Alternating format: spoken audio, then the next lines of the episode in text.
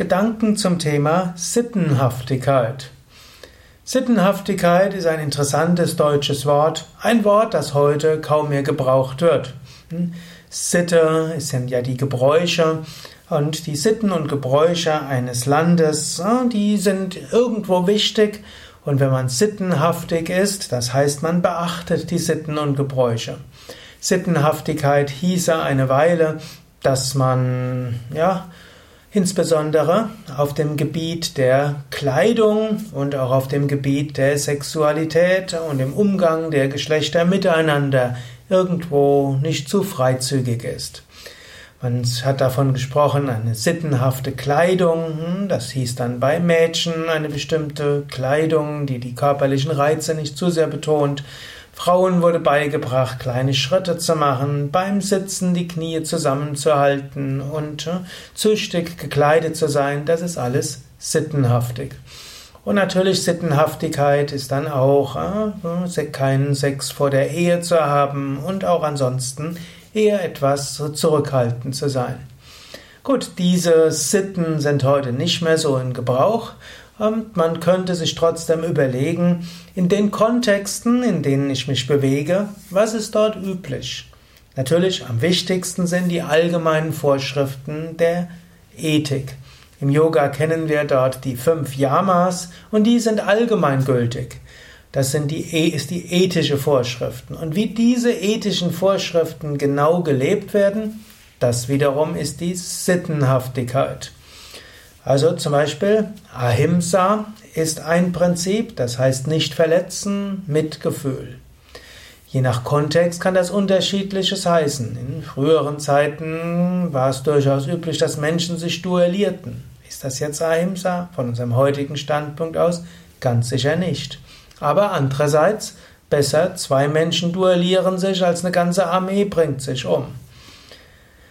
Unterschiedliche Zeiten, unterschiedliche Sitten, aber gleiches ethisches Prinzip.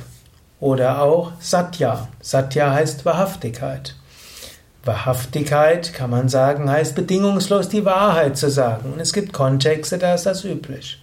Es gibt andere Kontexte, da ist Freundlichkeit besonders wichtig. Zum Beispiel angenommen, du bist in China, da solltest du auch nicht lügen, aber es ist sehr viel mehr üblich, dass man das, was man sagen will, noch verklausulierter sagt, nicht zu offen ist.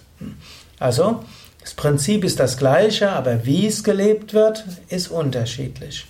Das Brahmacharya, Vermeidung von sexuellem Fehlverhalten in unterschiedlichen Kulturen unterschiedliches heißt, ist auch klar.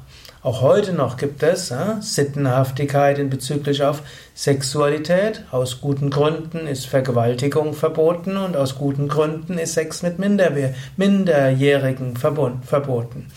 Bei anderen Aspekten, die früher als nicht moralisch gegolten hätten, wie Homosexualität und Sex vor der Ehe und Scheidung, sind wir heute etwas freizügiger, vermutlich aus guten Gründen. So ist also Sittenhaftigkeit, das was äh, ist letztlich Ethik in ihrer konkreten gesellschaftlichen Ausgestaltung. Und die ist in jedem Zeitalter, in jeder Kultur, oft in jeder Schicht unterschiedlich.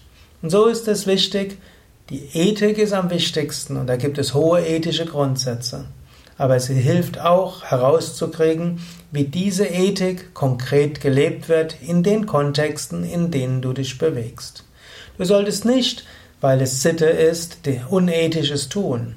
Du solltest nicht das, was normal ist, machen, wenn es unethisch ist. Aber im Rahmen der Ethik, die konkreten Ausprägungen, die können unterschiedlich sein. Aber nicht immer ist das, was Menschen als sittenhaft bezeichnen, etwas, was man von einem anderen Standpunkt als ethisch bezeichnen würde. So wird es kompliziert, kannst selbst nach überlegen, Sittenhaftigkeit und Ethik und ob du im Rahmen von dem, was in deinen Kontexten sittenhaft ist, ob du das auch wirklich leben kannst und ob das ethisch ist. Und umgekehrt kannst du schauen, wie kannst du deine Ethik in den Kontexten, in denen du lebst, so leben, dass andere etwas damit anfangen können, ohne dass du deine Ideale verlierst.